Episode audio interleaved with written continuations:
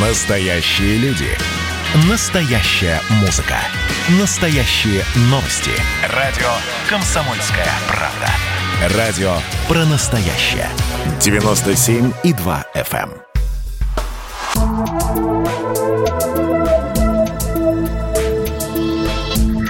Просто космос. Всем привет! В эфире «Комсомольской правды» «Просто космос» и Светлана Андреевская. Товарищи, а вы когда-нибудь задумывались над тем, как далеко может пролететь Voyager 1, прежде чем мы потеряем с ним контакт, и аппарат замолкнет навсегда? В 1977 году ученые запустили аппарат, который на данный момент покинул границы Солнечной системы. Он преодолел 22 миллиарда километров. Но сколько времени еще пройдет, прежде чем люди потеряют с ним контакт? В прошлом столетии НАСА наконец-то осуществила давнюю мечту – отправить космический аппарат за пределы Солнечной системы. Чтобы зонд смог покинуть гравитационное поле Солнца, было предложено воспользоваться редчайшим явлением – парадом планет. На борту аппарата закреплен футляр с золотой пластинкой, где для предполагаемых инопланетян указано местонахождение Земли, а также записаны изображения и звуки. На зонде установлены три компьютера, которые выполняют определенные задачи и память которых занимает всего 68 килобайтов. Для нашего времени это смешные цифры, но для тех лет это были передовые технологии. После исследования Юпитера и Сатурна большую часть приборов Voyager 1 отключили. Сейчас включены всего несколько систем, которые отвечают за связь с Землей и поддержку аппарата в рабочем состоянии.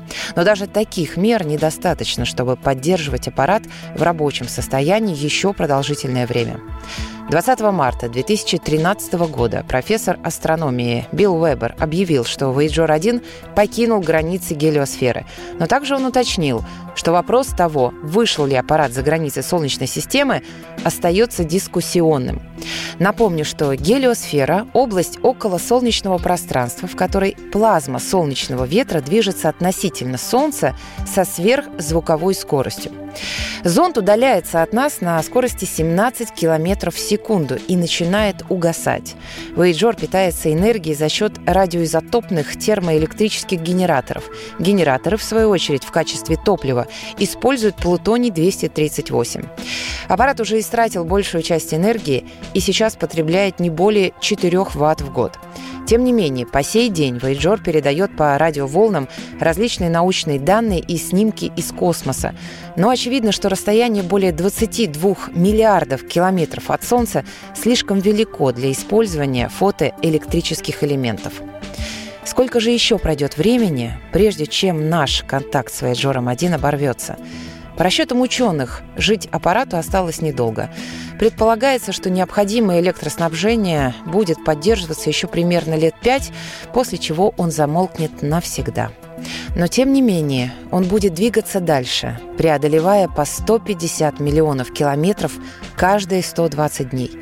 Через 40 тысяч лет аппарат достигнет других звезд, а через 200 миллионов он выйдет на орбиту вокруг центра галактики и пролетит мимо нашей планеты. Но будет ли человечество еще жить на ней?